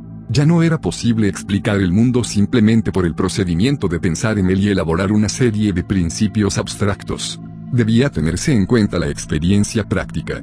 Profundamente influenciado por los descubrimientos científicos de Newton, el filósofo Locke elaboraría el empirismo, que establece que nuestro conocimiento deriva fundamentalmente de la experiencia, sentando así las bases de la filosofía moderna. El principio de Newton estaba llamado a transformar por completo nuestra forma de interpretar el mundo. Esta obra está considerada también como una de las que dieron origen a la edad de la razón. Empezó a reinar una atmósfera de optimismo intelectual, la ciencia había demostrado que el mundo estaba construido de acuerdo a unos principios básicos que podían basarse en la razón. Todo el saber estaba a su alcance, la ciencia tenía la llave de la vida, del universo, de todo. Y, sin embargo, paradójicamente, este libro moderno, como el que más no solo estaba escrito en latín, sino además al más puro estilo de los antiguos griegos. Las tres leyes de la dinámica y la ley de la gravitación universal que contenía podían muy bien constituir las bases de la ciencia moderna, pero estaban construidas y probadas mediante un razonamiento geométrico, el mismo que utilizara Euclides dos mil años antes. Newton era consciente de que estaba escribiendo un clásico, y quería hacerlo al estilo clásico le hubiese resultado muchísimo más fácil, habría sido bastante más coherente, utilizar su nuevo descubrimiento, el cálculo diferencial. Pero prefirió que este nuevo método, que un día llegaría a transformar las matemáticas, quedase en secreto. En el principio solo se hace una breve alusión al cálculo diferencial, pero, como veremos, esto sentaría un precedente vital. El manuscrito del Principia se envió, en primer lugar, a la Royal Society, cuyo secretario era ahora Oke. Tan pronto como Oke leyó el manuscrito de Newton, le acusó nuevamente de plagio. Afirmó que, seis años antes, había escrito a Newton relatándole su ley del cuadrado inverso y que éste había basado su trabajo en una idea robada. El efecto que causó esta acusación era predecible. Newton fue incapaz de contener su rabia. Diez años antes de que le llegase la carta de Oke, él había descubierto la ley de cuadrado inverso, y había desarrollado además la base matemática necesaria. Pero el problema estribaba en que Newton se había guardado su descubrimiento para sí. Allí apeló a los buenos sentimientos de Newton, ya que Oke estaba enfermo y avejentado, y su comportamiento antisocial le había reducido a la miseria. Todo lo que quería era algún tipo de reconocimiento y pensaba que a Newton no le costaría nada hacerle una pequeña mención en el Principia. Pero allí había subestimado a Newton. Sus sentimientos no eran mejores que los de Oke, y su enfado no conocía límites. En vez de incluir tal reconocimiento en su obra, Newton se dedicó a erradicar sistemáticamente toda referencia que pudiese haber a Oke, a pesar de que con los nervios se le escaparon unas cuantas. La furia de Newton no era en absoluto pasajera. Mientras Oke fue secretario de la Royal Society, Newton rehusó ocupar ningún puesto en ella, rehusó que publicase ninguno de sus trabajos, y se guardó para sí todos sus manuscritos o que viviría un 17 años más, y este estado de cosas solo se resolvería con su muerte, en 1703. Cuando al fin se publicó el Principia de Newton, en 1687, causó sensación. Newton se hizo internacionalmente famoso. Si bien su concepto de fuerza no fue unánimemente aceptado en el continente, los más grandes científicos de la época no tardaron en reconocer en él a un digno sucesor de Galileo y de Descartes. Entretanto, Jaime I había iniciado una campaña para convertir Cambridge en un bastión de la enseñanza católica. El cuerpo académico se resistió al cambio, y el autor del Principias se convirtió en su inverosímil líder. Newton, el velado hereje, al fin tenía un objetivo sobre el que descargar sus ansiedades. Su decidida resistencia ante el rey podía parecer valiente, e incluso temeraria, si bien estaba impulsada por fuerzas insospechadas. De hecho, si Jaime I no hubiese huido y no se hubiese instaurado una monarquía protestante con Guillermo y María en el trono, Newton se habría encontrado en auténtico peligro. Muchos terminaron por dar con sus huesos en el calabozo por menos. En reconocimiento por su postura, Newton fue nombrado miembro del Parlamento, MP, en representación de la universidad, que había presentado tres candidatos no electos en este periodo. El hecho de ser un MP implicaba residir algunas temporadas en Londres. Allí, Newton era contemplado con bastante admiración, e incluso fue invitado a comer con el rey. Locke, a quien tuvo la ocasión de conocer, le consideraba el más grande de todos los pensadores, además de a otros destacados personajes como Ren, que por entonces estaba a punto de terminar la Catedral de San Pablo, Pepys, diarista y administrador naval, que había sido incongruentemente nombrado presidente de la Royal Society, o Charles Montagu, el ambicioso político que más tarde se convertiría en Lord Halifax. Atrajo también a gran número de seguidores de la nueva generación de científicos, utilizando su creciente influencia para colocar a algunos de ellos en los pocos puestos de trabajo remunerados que existían en las universidades a los cuales podían acceder los filósofos naturales. Entre estos acólitos se encontraba un tal Fatio de Duyer, un joven matemático suizo que había conocido al filósofo y matemático alemán Leibniz y al físico holandés Huygens, inventor del primer cronómetro verdaderamente exacto. Fatio le cayó bien a Newton de inmediato, y en poco tiempo se había establecido entre ellos un estrecho vínculo emocional. Newton incluso comenzó a hacer generosas referencias a Fatio en sus artículos científicos, en reconocimiento a los retazos de información que Fatio le proporcionaba, lo cual era ya de por sí un gran honor, sin duda. Newton buscó alojamiento cerca de Fatio mientras estaba en Londres, y este incluso le sugirió que abandonase sus habitaciones en Cambridge y se instalase en Londres. Según Richard S. Westphal, el gran biógrafo moderno de Newton, su relación con Fatio fue la experiencia más profunda que tuvo en su vida adulta. Cuando estaban separados, se intercambiaban cartas de intenso contenido. Enamorarse, a pesar de que él no tuviera ni idea de que eso era lo que le había sucedido, le dio a Newton, que por entonces contaba 48 años, fuerzas renovadas. Además de su genuino trabajo científico en el campo de la óptica, se lanzó a nuevas conquistas alquímicas con más entusiasmo que nunca. Según su asistente, pasó seis semanas en su laboratorio, donde el fuego apenas se apagaba, fuese de día o de noche, turnándonos allí sentados una noche él y otra yo, hasta que daba por concluidos sus experimentos químicos. Al mismo tiempo, su creciente confianza en sí mismo le animó a escribir un artículo en el que relataba sus descubrimientos religiosos. Incluso se lo mostró a Locke, que accedió a facilitar que se publicase anónimamente en Holanda. Pero en el último momento Newton se echó para atrás. Refutar la Santísima Trinidad podría ensuciar el nombre de su facultad, por no hablar del suyo propio. Según una historia legendaria, Newton estuvo a punto de ennegrecer algo más que el nombre de su facultad. Después de pasarse toda la noche trabajando, salió un día a misa, dejando distraídamente una vela encendida encima de su mesa. Durante su ausencia, su perro Diamond tiró la vela al suelo y provocó un incendio que redujo a cenizas años y años de inestimable trabajo. Cuando volvió de misa, se dice que Newton exclamó, Oh, Diamond, Diamond, qué poco consciente eres del daño que has causado. La presión que sufrió la ya sobrecargadamente de Newton se volvió cada vez más dañina. Hacia finales del año 1692 parece ser que a Newton le dio una crisis de fe en la alquimia que le afectó profundamente. Y había otra crisis en ciernes, Fatio había estado gravemente enfermo, y poco después, sin previo aviso, anunció que su madre había fallecido y que debía volver a Suiza. Newton estaba desolado, no paraba de enviar angustiadas cartas a Fatio, rogándole que se instalase en Cambridge, con él. Fatio no se decidía a partir, fuertemente atraído por Newton. El intercambio de cartas llegó a adquirir un tono febril hasta que, de repente, se interrumpió. No podemos hacer nada más que intentar imaginar el porqué. Más o menos por esta época, un colega catedrático señaló que Newton estaba siempre de un mal humor que se apoderó casi completamente de él, y que hizo que estuviese cerca de cinco noches sin pegar ojo. De los cuatro meses siguientes no se tiene noticia alguna. Este silencio se ve interrumpido al fin por una carta escrita a Pepys, en la cual Newton le escribe, Estoy sumamente alterado por el embrollo en el que me encuentro inmerso, mi mente ya no es tan resistente como antes.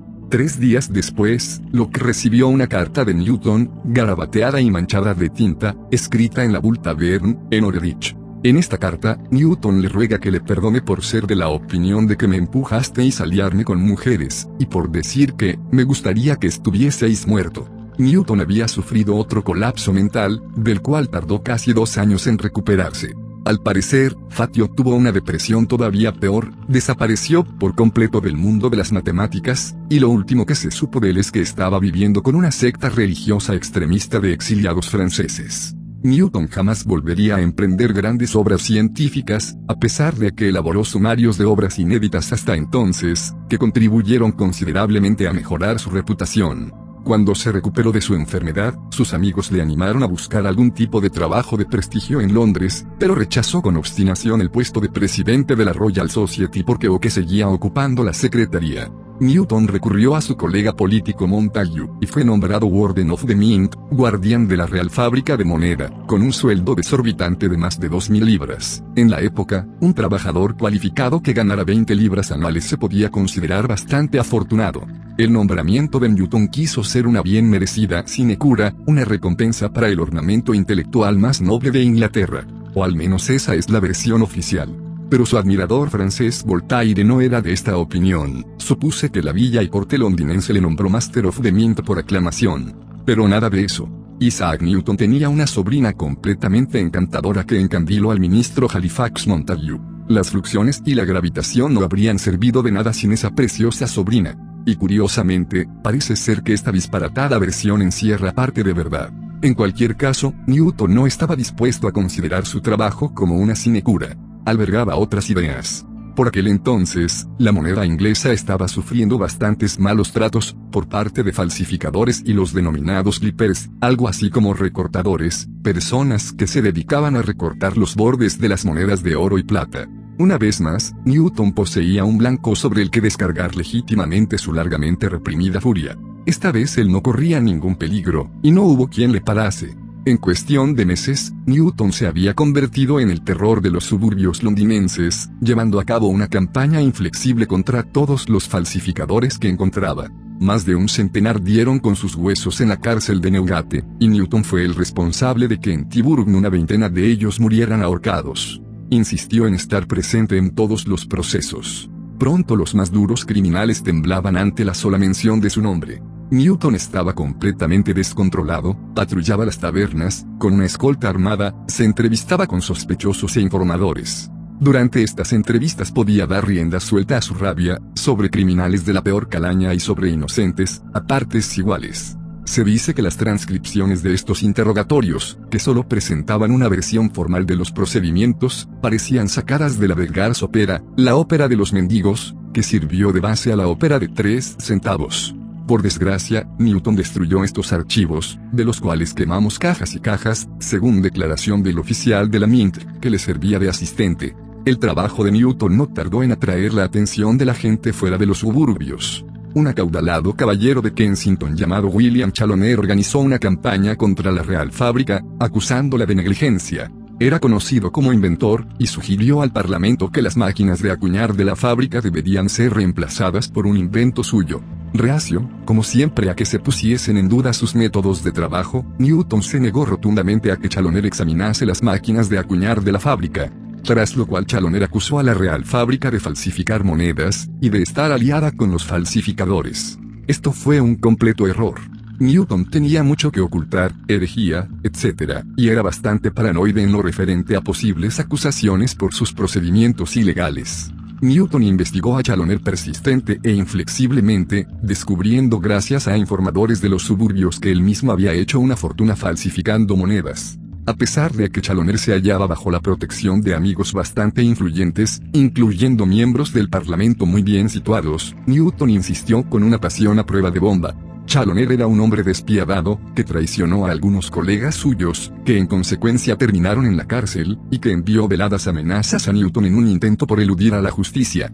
Pero Chaloner había llamado mentiroso a Newton, que de hecho mentía cada vez que rezaba en la iglesia, y este no descansaría mientras un hombre así siguiese vivo. Chaloner fue ahorcado en Tiburn en 1699. Ese mismo año, Newton pasó a ser Master of the Mint, director de la Real Fábrica de Moneda, y su salario pasó a ser de 3.500 libras. Por entonces la atención de Newton se vio absorbida por asuntos más serios. La acción de los clippers había tenido como consecuencia que el peso total de las monedas de plata en circulación se redujese a la mitad, lo que hacía que la moneda inglesa fuese frecuentemente rechazada en el continente. Esto estaba causando estragos en el comercio exterior, y la tesorería estaba al borde del colapso. Si tal cosa sucedía, cabía la posibilidad de que la monarquía protestante fuese detrás, con la consiguiente amenaza de que se restaurase en el trono a los temidos católicos estuardos. A la desesperada, el gobierno decidió que no había más que una solución, toda la moneda debía ser acuñada de nuevo. Newton se entregó de lleno a esta hercúlea tarea con su resolución característica. En la fábrica de moneda, 300 hombres y 50 caballos, para hacer girar las prensas, se pusieron manos a la obra, recuñando más de 6.500.000 de libras en monedas en un periodo de tres años. Esto era un logro bastante importante, en los últimos 30 años no se había acuñado más que la mitad de esa cantidad. En 1703, por fin, Oke falleció, y Newton aceptó el puesto de presidente de la Royal Society. Newton era incapaz de actuar magnánimamente, y ordenó de inmediato que se quemase el retrato de Oke. Una vez hecho esto se dedicó a revitalizar la Society, que había degenerado en un lugar en el que se intercambiaban chismorreos instituyó reuniones semanales, en cada una de las cuales se mostraba un nuevo experimento. A diferencia de los anteriores presidentes, que rara vez hacían acto de presencia, Newton no se perdió más que tres reuniones en los siguientes 20 años. La presidencia de Newton se vio ensombrecida por su comportamiento característico, solo que en vez de habitantes de los suburbios esta vez las víctimas eran miembros de la Royal Society. El episodio menos afortunado de todos tuvo como protagonista a Flamsteed, el astrónomo real, al cual Newton persiguió prácticamente hasta su muerte. Newton ya se había enfrentado a Flamsteed mientras escribía el Principia. Necesitado de datos numéricos de observación para sustentar sus cálculos sobre la órbita lunar, Newton había escrito a Flamsteed al Royal Observatory, en Greenwich. Flamsteed era un perfeccionista, y ya llevaba más de una década haciendo anotaciones para la elaboración del que se revelaría como el más exacto y extenso de los mapas celestes que se habían emprendido hasta ese momento. Newton necesitaba cifras exactas de inmediato, pero Flamsteed era reacio a permitir que los resultados de largas horas de trabajo apareciesen diseminados por ahí, y solo proporcionaba tales datos con mucha reticencia, si es que llegaba a facilitarlos. Por ello Flamsteed terminó por sufrir el mismo destino que Oke y cualquier alusión a sus descubrimientos que Newton fue capaz de localizar en la segunda edición del Principia fue sistemáticamente borrada. Y esto no sería más que el principio. Cuando Newton se convirtió en presidente de la Royal Society el Royal Observatory pasó directamente a ser competencia suya. Emelactor ordenó a Flamsteed que publicase todos sus descubrimientos sin pérdida de tiempo.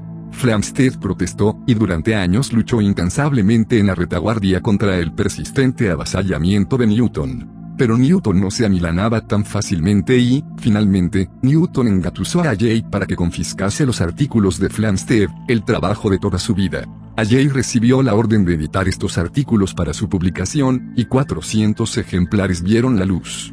Flamsteed estaba absolutamente indignado, y con razón, por semejante profanación de su precioso trabajo. Se las arregló para conseguir un requerimiento contra la Royal Society, que era la que publicaba la obra.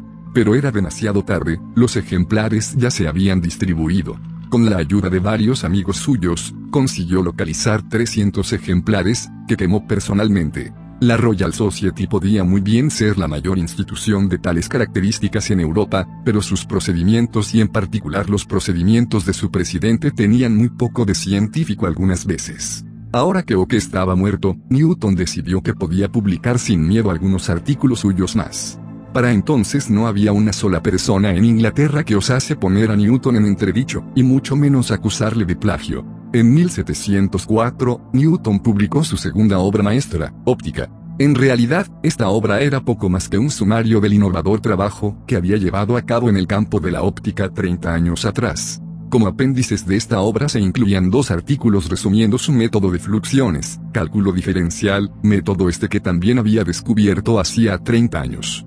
Por desgracia, el filósofo alemán Leibniz había publicado su propio artículo sobre cálculo 20 años atrás. Las inevitables acusaciones de plagio tomaron un cariz cada vez más violento. Los hechos, tal y como los conocemos nosotros, son los siguientes, si bien es cierto que Leibniz estaba al corriente de la existencia de los primeros artículos de Newton sobre la materia, no cabe duda de que él mismo desarrolló su propia versión del cálculo diferencial, independiente de la de Newton.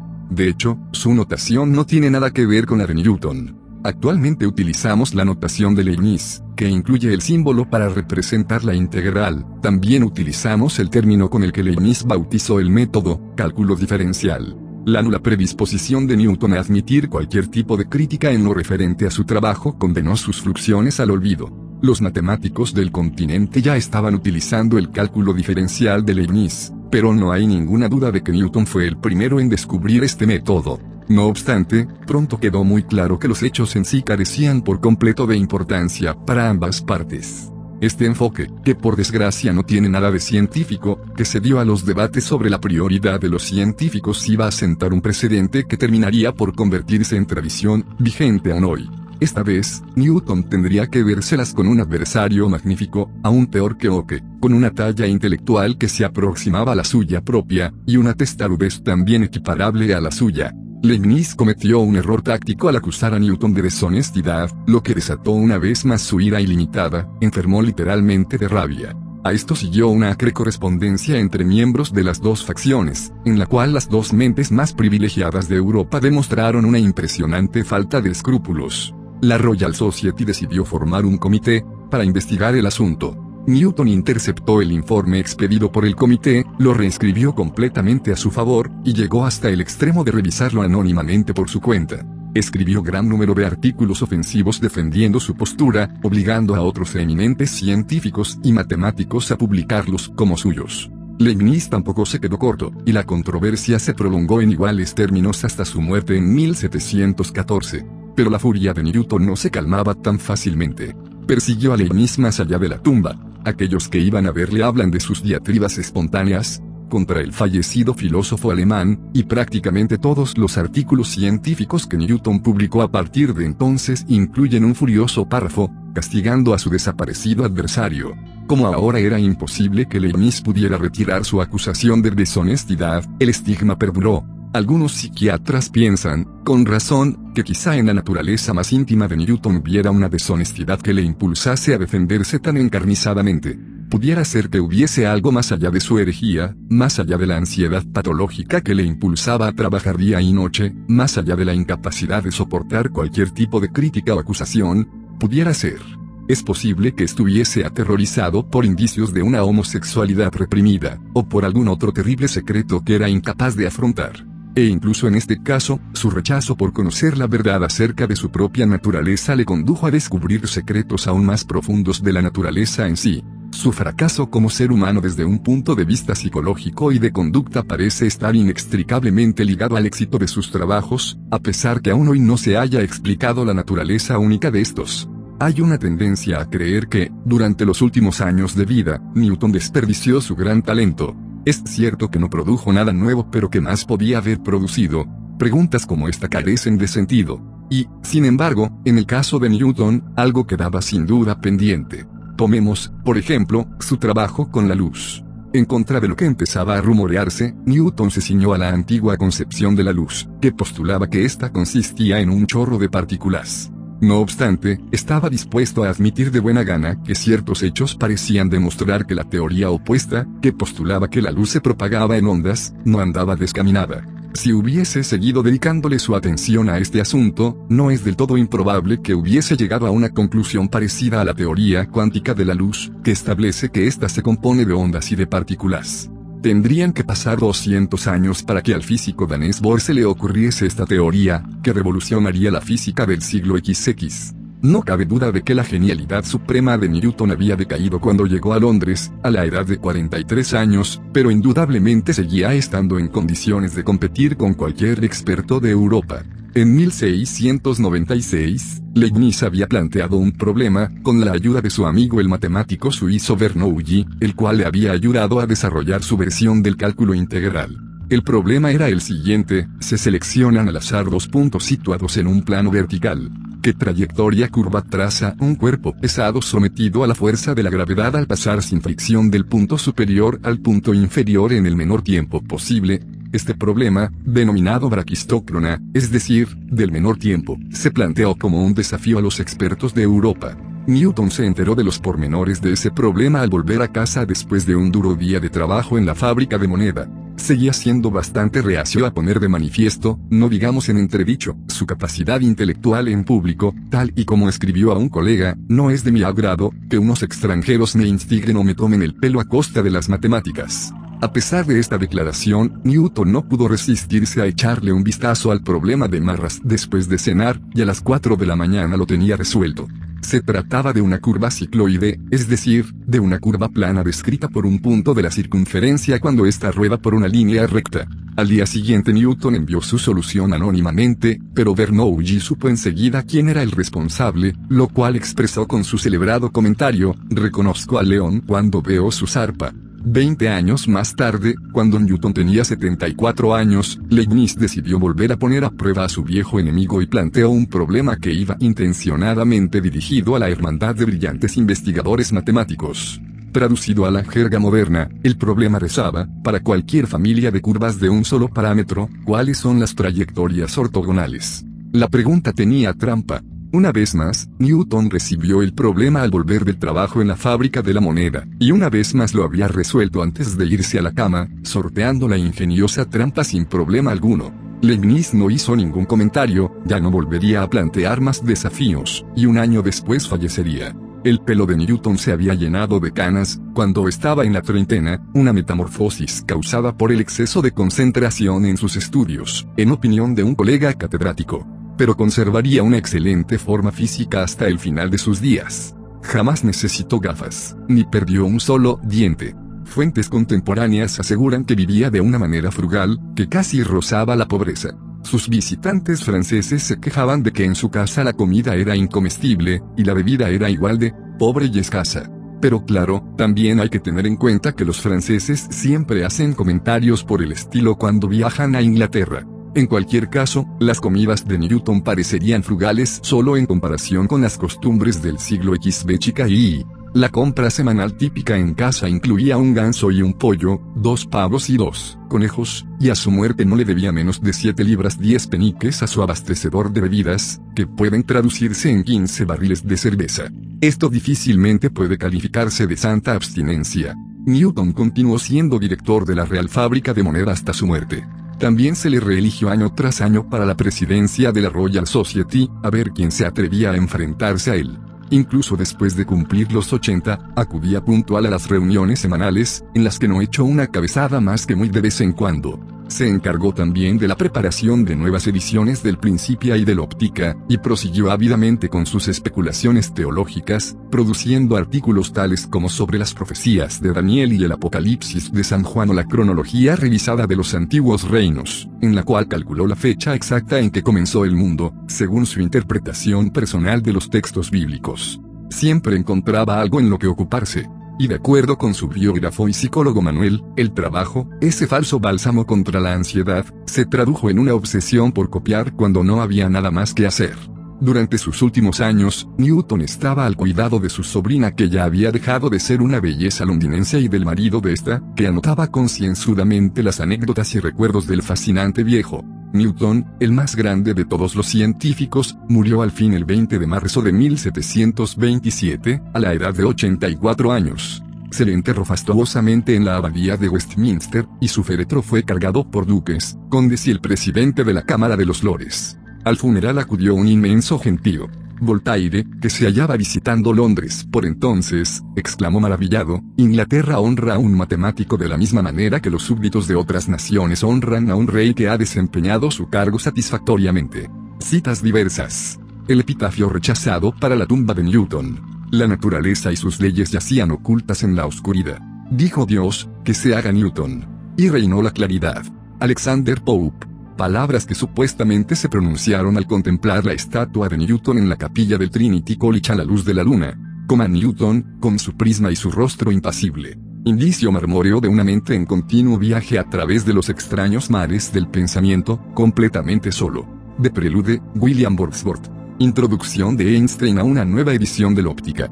Afortunado Newton, feliz infancia de la ciencia, para él la naturaleza era un libro abierto, cuyas palabras podía leer sin esfuerzo alguno. Las concepciones de las cuales se servía para ordenar el material proporcionado por la experiencia parecían brotar espontáneamente de la propia experiencia, de los bellos experimentos que alineaba como si de juguete se tratase, descritos con cariñosa profusión de detalles, la época de Newton hace tiempo que se perdió en el olvido, somos incapaces de vislumbrar el esfuerzo y sufrimiento plagado de dudas de su generación, las obras de algunos grandes pensadores y artistas han permanecido para deleite y ennoblecimiento nuestro y de aquellos que nos sucedan. Los descubrimientos de Newton han pasado a engrosar las arcas del conocimiento válido. Definición de fuerza dada por Newton en el Principia.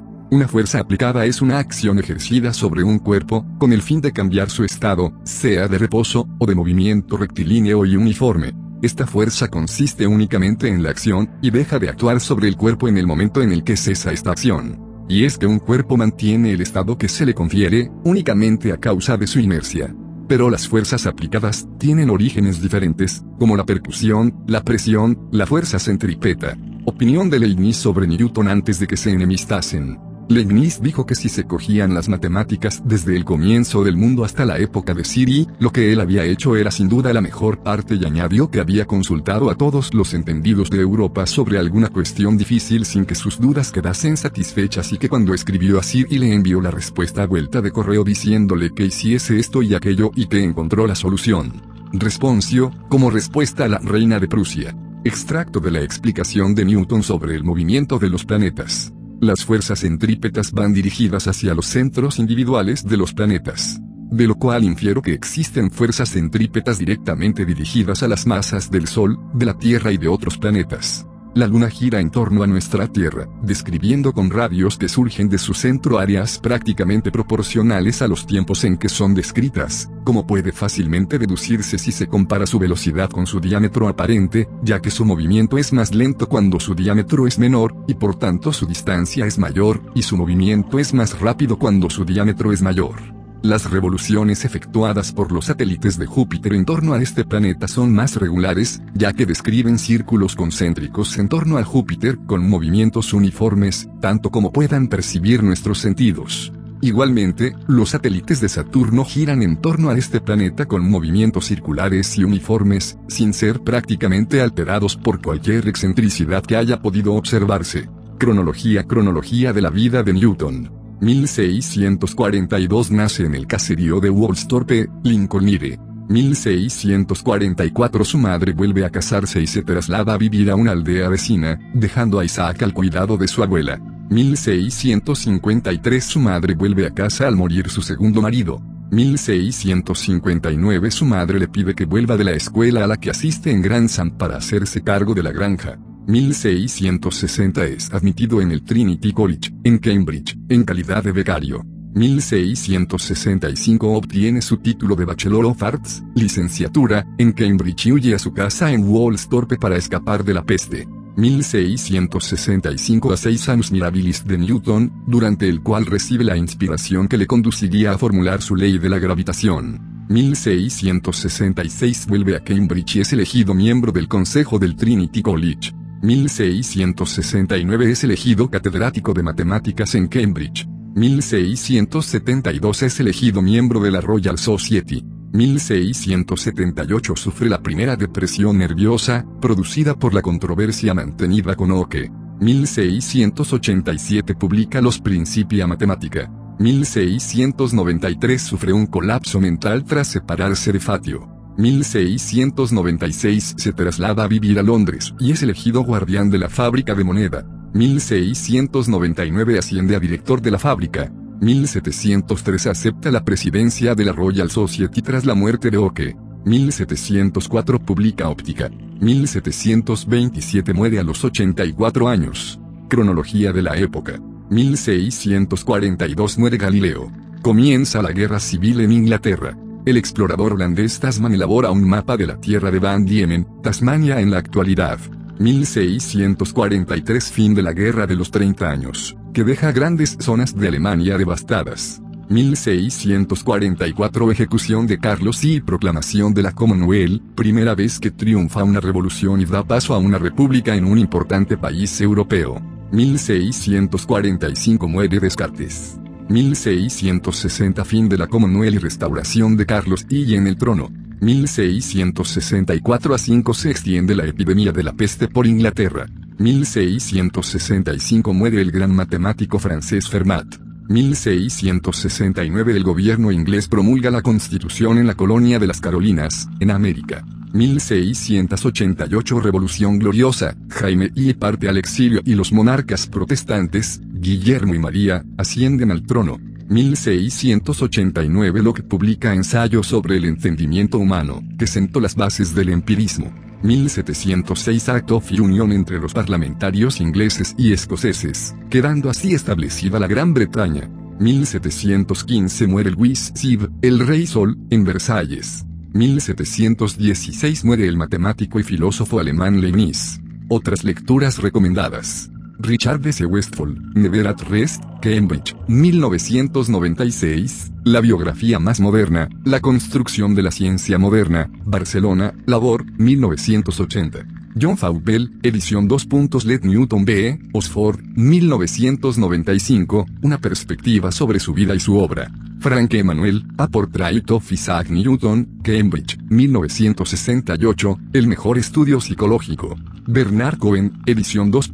Newton, Londres, 1995, textos, experiencias y comentarios. Ivars Peterson, El reloj de Newton, Caos en el Sistema Solar, Madrid, Alianza, 1995. Newton y el más allá, Caos en el Universo. Has terminado de escuchar este audiolibro de la serie Los científicos y sus descubrimientos. Newton y la gravedad. Título. Paul Stratern. Newton y la gravedad.